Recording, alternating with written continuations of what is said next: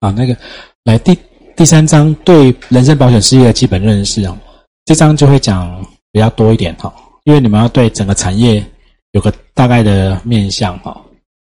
来，我们先看在课本，它保险有分人身跟财产，这是保依依照保险法的分类，保险法十三条分的哦。来，十九。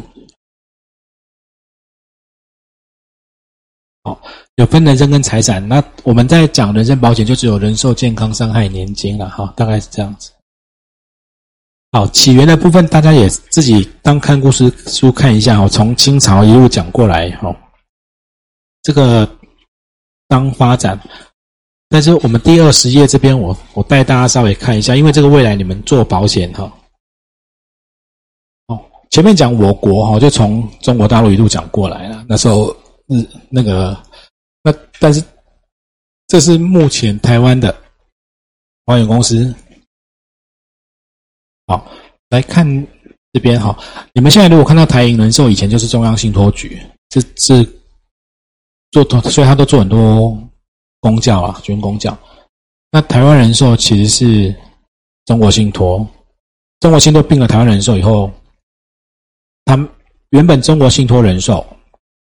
原本有个中国信托人寿是是呃，并从大都会红利这样过来的，我这大概都知道，有一点印象就好了。因为以后你们可能会看到的是保单拿出来是保诚，可是他现在他可能是中国人寿之类的。国泰买了国华跟幸福，中国人寿原本是华侨跟瑞泰。好，这。南山，那你们可以不用背了，这个不用背，做久了你就知道了哈。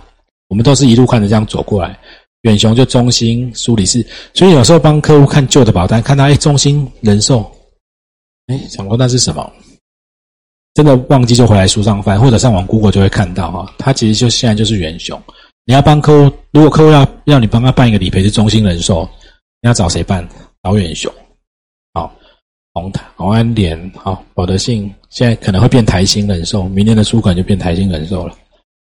啊，全球啊，安盛国元大是纽约，富邦是安泰跟乔治亚，大概这样，大家看一下就好。第一金啊，友邦好发，哦，分别是这样子的哈。这大家只要看一下而已。但是我想要讲一下，我帮你们补充这里，那你们就会整个比较有完整。我的杯子现在就是烫的，外面是烫的。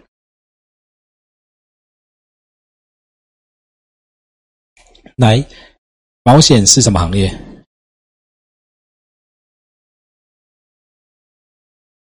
金融，金融服务，金融比较重要还是服务比较重要？所以是服务业，还是金融业？金融服务业。服务业，医生呢？服务业，老师，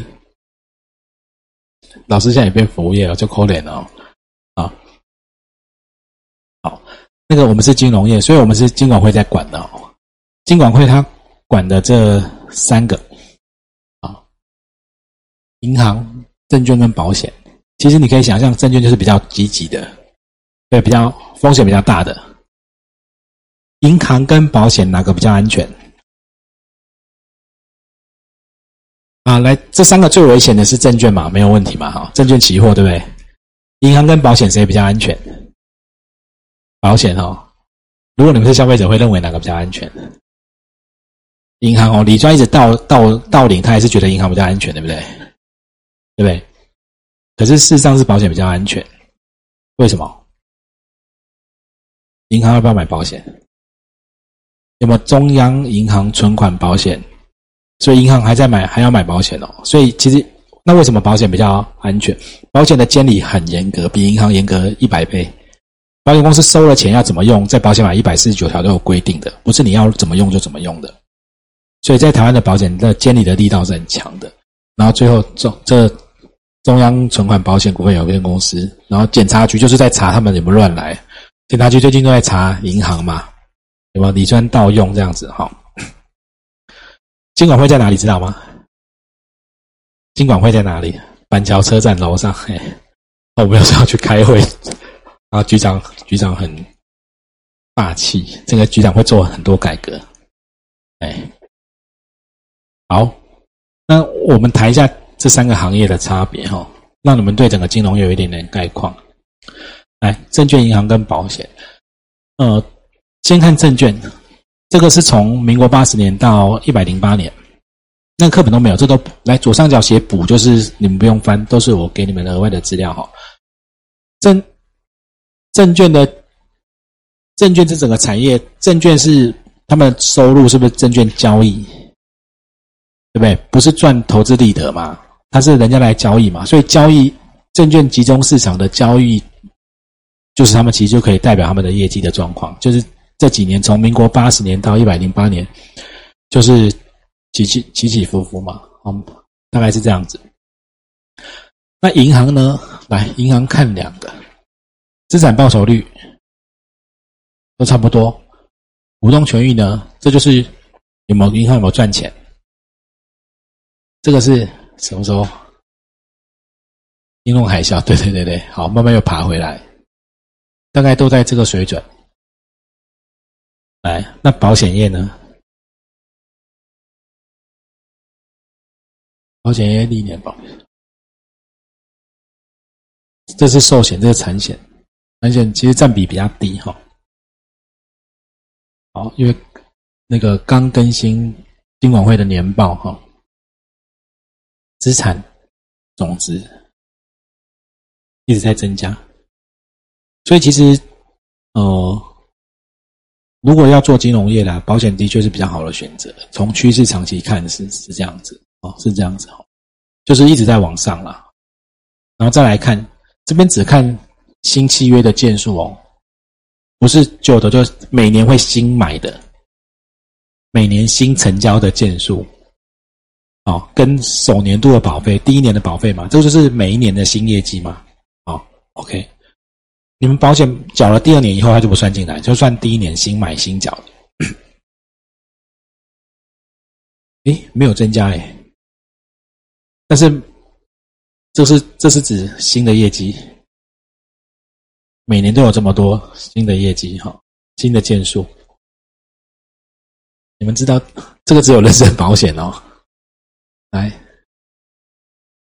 ，no，单位是百万六千。平均一个人买两到三件一年，嗯，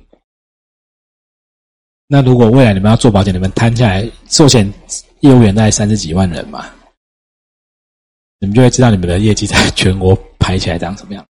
啊，那这是我要讲这三个产这个金融业、银行、证券、保险里面最大的差别其实是这个，嗯，温度计。呃，我我认为只有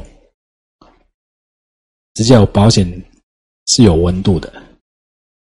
哦，等下可以提一些。其实你会发现，银行或证券，它不会因为你，他们我认为他们的社会价值比较少了，社会价值比较少哈。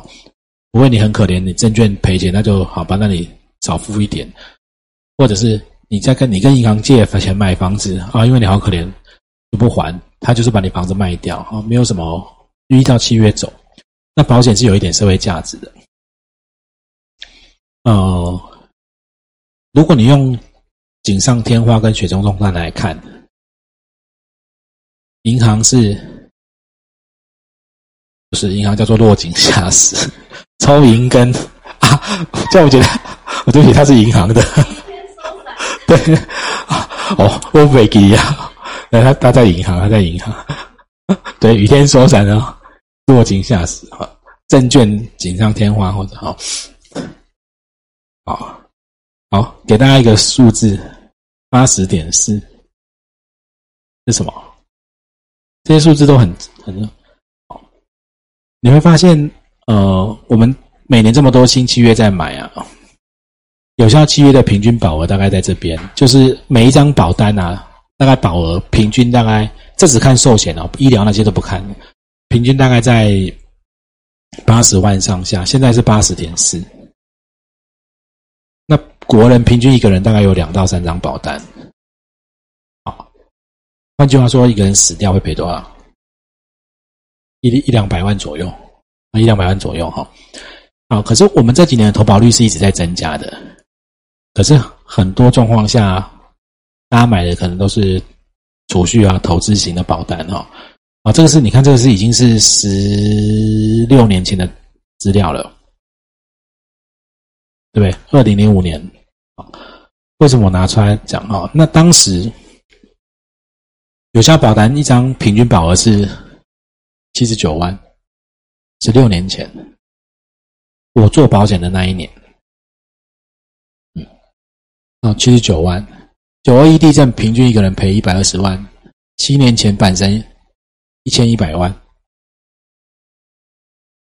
你们想象在遇到这种那个风险发生好了，灾难事件或一个人，请问一百二十万可以做什么？但这个是我们国内卖保险卖出来的结果，就卖出来就长这个样子，其实帮不上多少忙，但是。因为我们的民族性，大家都爱储蓄嘛，要有去有回嘛，所以保保障就因为你钱缴出去要拿回来，你能买到保险的成分的东西就很少。保险的概念是小钱去博大钱，杠杆倍数越高越好嘛。对，可是这种小钱博大钱的东西，对不起，保险公司不喜欢。他收你很少，要跟你赌很大，我当然不要。所以他就会卖储蓄险啊，我收你的钱拿来，国内的保险公司收了钱以后。去炒地皮，去做很多投资，他赚了很多钱，他分一点钱给你，他拿广大社会大众的钱去经营他的事业，然后赚了很多钱。可是保险的本质并不在这些地方，你应该是用小小的钱去买很大的保障。好，可是小小钱买很大的保障，第二个角度是业务员很辛苦，你卖很小的保钱，你赚不到钱，那业务员会饿死。所以保险公司在中间权衡一下，这二三十年走出来的生态就变成。他只好教业务员进来以后也去卖储蓄险啊，卖这些保单。但是这几年就产生很多乱象。你看，所以主管机关这两年打储蓄险、打投资性保单打得很凶，可是打完接下来副作用会很多业务员会挂掉，因为没有东西卖，他不会卖医疗险，不会卖保障型的保险。哦，好，可是回到本质，我们应该要做这件事情。这个新闻对你们来讲比较久，近一点有一个新闻，一点二三亿，这是什么？台南大地震，你们一点二三亿赔死掉一百一十七个人，里面只有七十六个人有保险，有三分之一没有寿险，只有储蓄。那除下来，平均一个人赔多少？含意外险才赔一百六十一万。那你就会发现，我们在当然，这是以后如果你们真的是从事保险这个行业，我们要努力。的地方，这些都是被人家推销卖出来，他们保费可能缴的都不低哦，但是他们并没有保障在。如果他不需要保障是无妨的，有一些人他可能小孩已经大了，他不需要保障，那没关系。可是里面很多人是很需要保障，但是业务员可能就因为储蓄比较好卖啊，一个月三千五先存一下，我保障跟你讲半天，我要一直揪住好的细，你才会知道那个都要谈那种老病死才难听的事情。可是结果出来就呈现这种状况，事情发生的时候，帮不保险帮不上太多的忙，哦，保险帮不上太多的忙。然后很吊诡的是，所有事情发生之后，大家都先讨论保险。普悠玛出轨也讨论保险，火车的乘客责任险有两百万，如果他们是台东那一些人去旅游回来，那个旅平险的两百万，或者是有没有什么？那个两百万好，那个蝶恋花翻车乘客险两百，大家都在讨论保险，都讨论是强制啊，或者这些运输的，可是他们的商业保险其实是很乱的啊。那这个是我们这个行业，我觉得要花很多时间去，大家要要如果要进来这行业，要有一点点想法哦，不要只做那种赚钱的事情。但是怎么样在做这种就是。保障真的有保障的商品上面还要能存活，对，又是另外一件事情。好，对，有如果有更更多时间跟你们聊，我们这边就有一些比较年轻的。好，那个来二十二页那个商品的眼镜，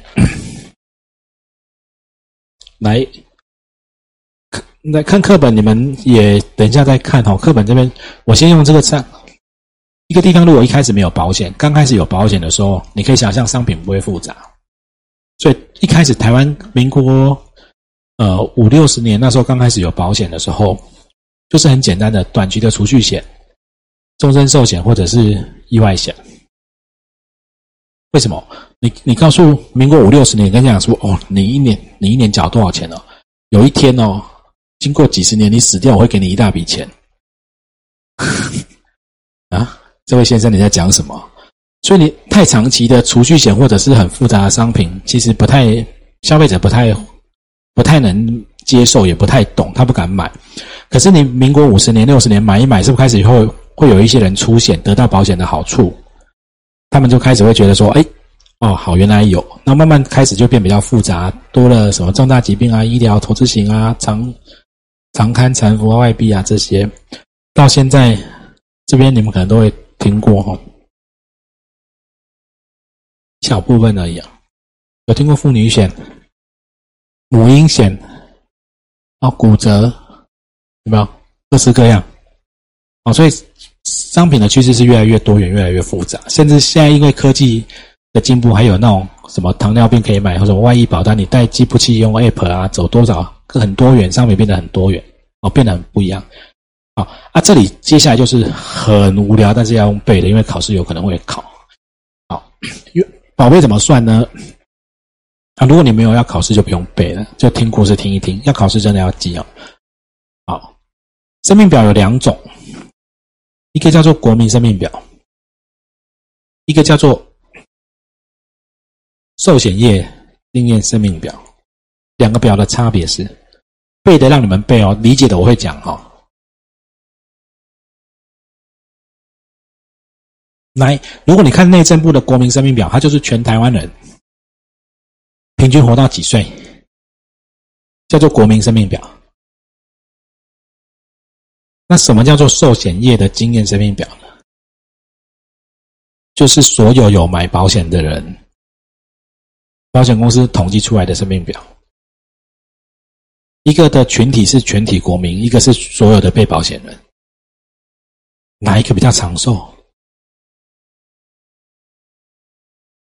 哪一个？你们觉得哪一个死亡率比较低，或哪一个比较长寿？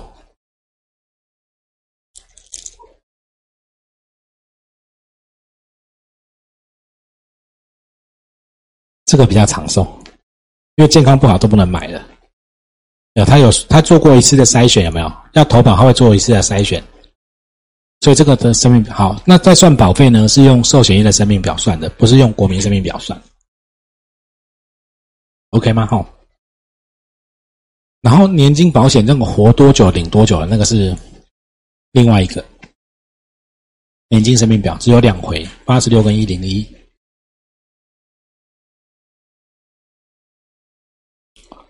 好，那第一次分男女呢，在七十八年。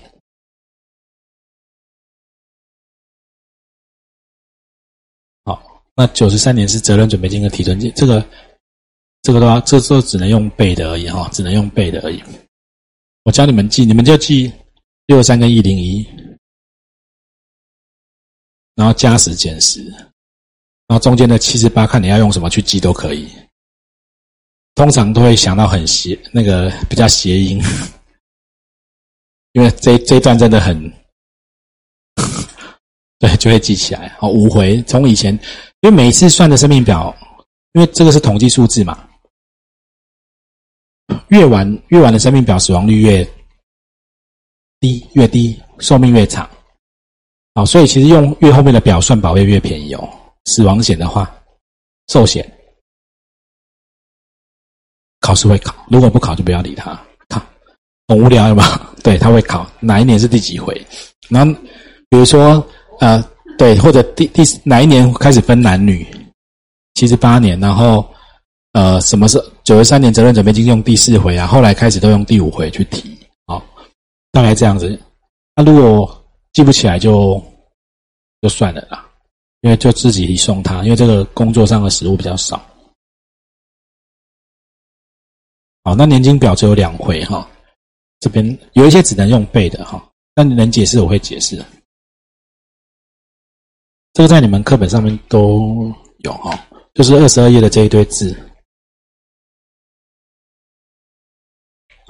好，那寿险业跟国民生命表呢，就是我刚刚讲了哈，寿险业的生命表死亡率比较低，国民生命表死亡率比较高。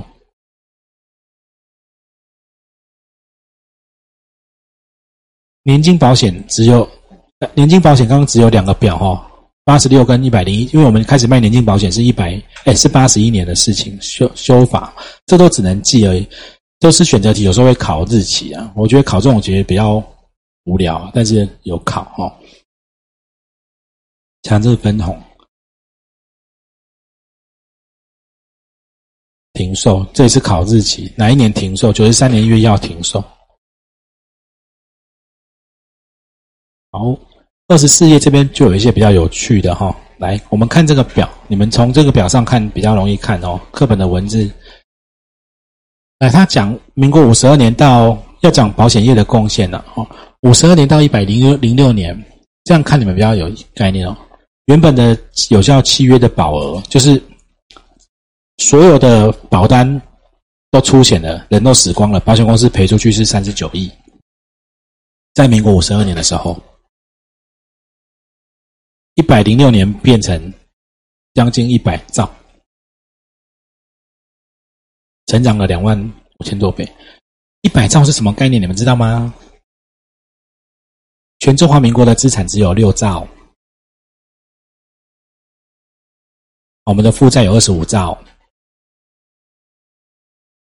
有一些数字这样，你们就台中华民国一整年的税收。所有的税、所得税、共所税，所有的税，中华民国万税收一收，大概一点八兆。那这是税入嘛？税出大概两兆，每年都赤字在两千亿。所得税大概收四千亿。哦，给你们一些数字，让你们有概念。那劳保潜藏负债大概六兆，所以劳保一定会破产哦。好，那有效契约的件数是二十六万件，到现在变成多少？算一下单位，快点，百万、千万，哎，所以多了八百多倍，两亿多件哎。那除如果除两千三百万人，一个人有几件？八九件的嘛。但是分分配其实是很不平均的。比方说，我们我们自己做保险，我们我们家里一个人可能都有十一二十件，啊，有的人比较少哈。保费收入从那时候二两二点七亿，现在三兆。所以，如果你们刚刚有听到我讲，我们一年税入才一点八、一点九兆，所得税才四千多亿而已。所以，大家缴所得税跟买保险的钱，保费是。多的哈，好，保险给付从两千万给到两一兆六，所以其实有时候那个我们刚刚在讲保险一路讲下来，当事故发生的时候，哎，这个应该你们课本上都有都有数字，那你们抄的很认真，对不对？在二十四页啊，这数字都是就最后一段啊。我只是把最后一段那六行变成表格，比较明显。保险给付一点六兆，表示这这些出险的人，他们其实得到了一定的保障了。哦，保险的社会价值在这边哈。好，那那你那你们你们的可能数字会有一点点不一样，对不对？对，因为它它变成一百零七年，对不对？差一点点。好，好。来，生活形态的改变跟人身保险的关系。好，来，这个跟现在这跟你们真的实物哦，因为我们这个单元在讲实物，给你们更多比较跟市场时间之间有连接的哦。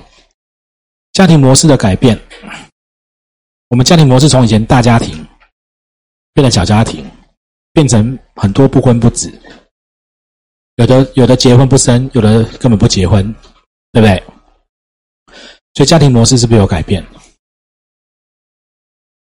那对保险有什么差别？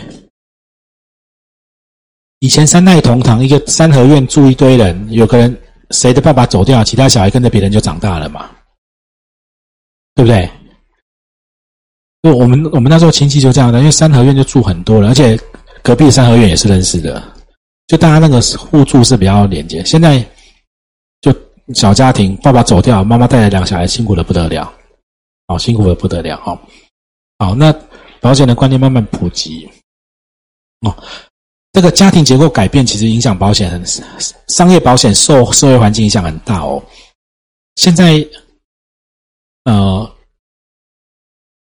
像以前那种互助比较多的时候，是不是可以比较多人帮助？现在变少以后，我们自己如果自己老了以后，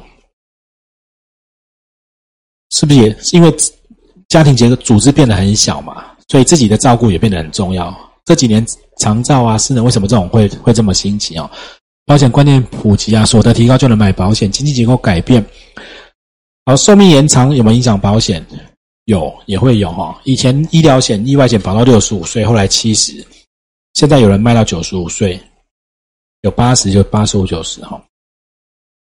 而价值观、消费者运动里面，我提两个哈，一个家庭模式，我刚刚大概讲了，从以前的那以哦以前的合照有没有？然后逢年过节来大合照，就长这样，一家人哦，后来变这样，对不对？现在还有家里有三代同堂的吗？现在你还有对不对？好，可是你看三人上现在比较多是长这样，对不对？或者很多是这样啊，所以呃，三明治家庭其实也是很辛苦的哦。那到现在变成自己照顾自己的，很多人买保险之后因为没有配偶、没有子女，他其实就是自立型的，照顾自己的医疗，照顾自己老后，照顾自己失能。以前是。有小孩子我走掉照顾爸妈三代同堂啊，哈，慢慢保险会变。那另外一个就是保险开始从短期变得比较长期。为什么？以前就赶快缴一缴哈，现在变得缴比较长期。那终身变定期，以前保终身，现在变定期，因为状况一直变。你买一个东西一辈子要用，发现过几年它就不合用了。但是你就买完了，好。那再来，我刚刚讲了，从以前是他以照顾他人比较多了，现在是照顾自己比较多的。哦，这是这几年的变化。那再来还有一个变化是大家比较有感的，哈，消费者运动。所以你就会看到那个消费者保护法、金融消费者保护法，还有现在我们在保险遇到不止保险啊，金融消费评议是评议金融哦，证券、银行、保险都有。好消费者运动嘛，评议中心三大特色：迅速啊，炙热有吗？哦，就是哦，还有做广告啊，专业迅速哈，一定九十天内会有结果，不用去诉讼。现在消费者意识抬头，然后好，所以很多管道可以去处理金融消费的评议哈。你要去诉讼旷日费时，找评议中心就可以处理。这是财团法人来做个 DM。好，这是消费者运动。那讲说社会保险带动商业保险的发展，医疗保险实特别是实支实付跟健保有没有关系？你们知道实支实付的保险吗？有一点点，没有，有好。实支实付就是我们去看医生，然后去医院有医疗住院或手术，在收据的金额里面，如果你有商业的实支实付的医疗保险，去给付这一块嘛。那健保财务变差，医院的自费项目变多，你的实支实付就会变得负担比较重。哦，所以其实健保啊，会会带动保险发展。那现在国民年金、劳保年金以后，你就会发现商业的年金保险也变得很多元。哦，长期照顾推了长照二点零以后，长照保险就在发展，所以社会保险跟商业保险是联动的哦。好，那课本也写了二十七页，业务员的使命，这个比较形而上，他讲了这么多，我都讲说，其实保险业务员要做的事情就只有，我这是以前我在第一家公司的时候听到，我觉得很好，希望客户跟你买了保险以后就。没有恐惧，永远安心。你能了解他的不安，把他的风险都透过保险好好的转移，应该是这样，对不对？可是我看到很多客户跟业务员买了保险以后，都是没有安心，永远恐惧。买完以后，哎，这个到底买什么？这会不会赔？然后不清楚啊。然后问了业务，业务也不能给答案，或者办了理赔，又赔出来很奇怪这样子。好。你们如果要走这个行业，一定要客户找到你的时候，你都能解决他的问题。在卖保险时候弄清楚，然后客户虽然讲过以后会忘，可是他再回头遇到事情的时候，你可以很清楚的跟他讲说这些东西都就是所有你讲出来的都是有根据的，根据不管你给帮他做的规划或者是你做的内容哦。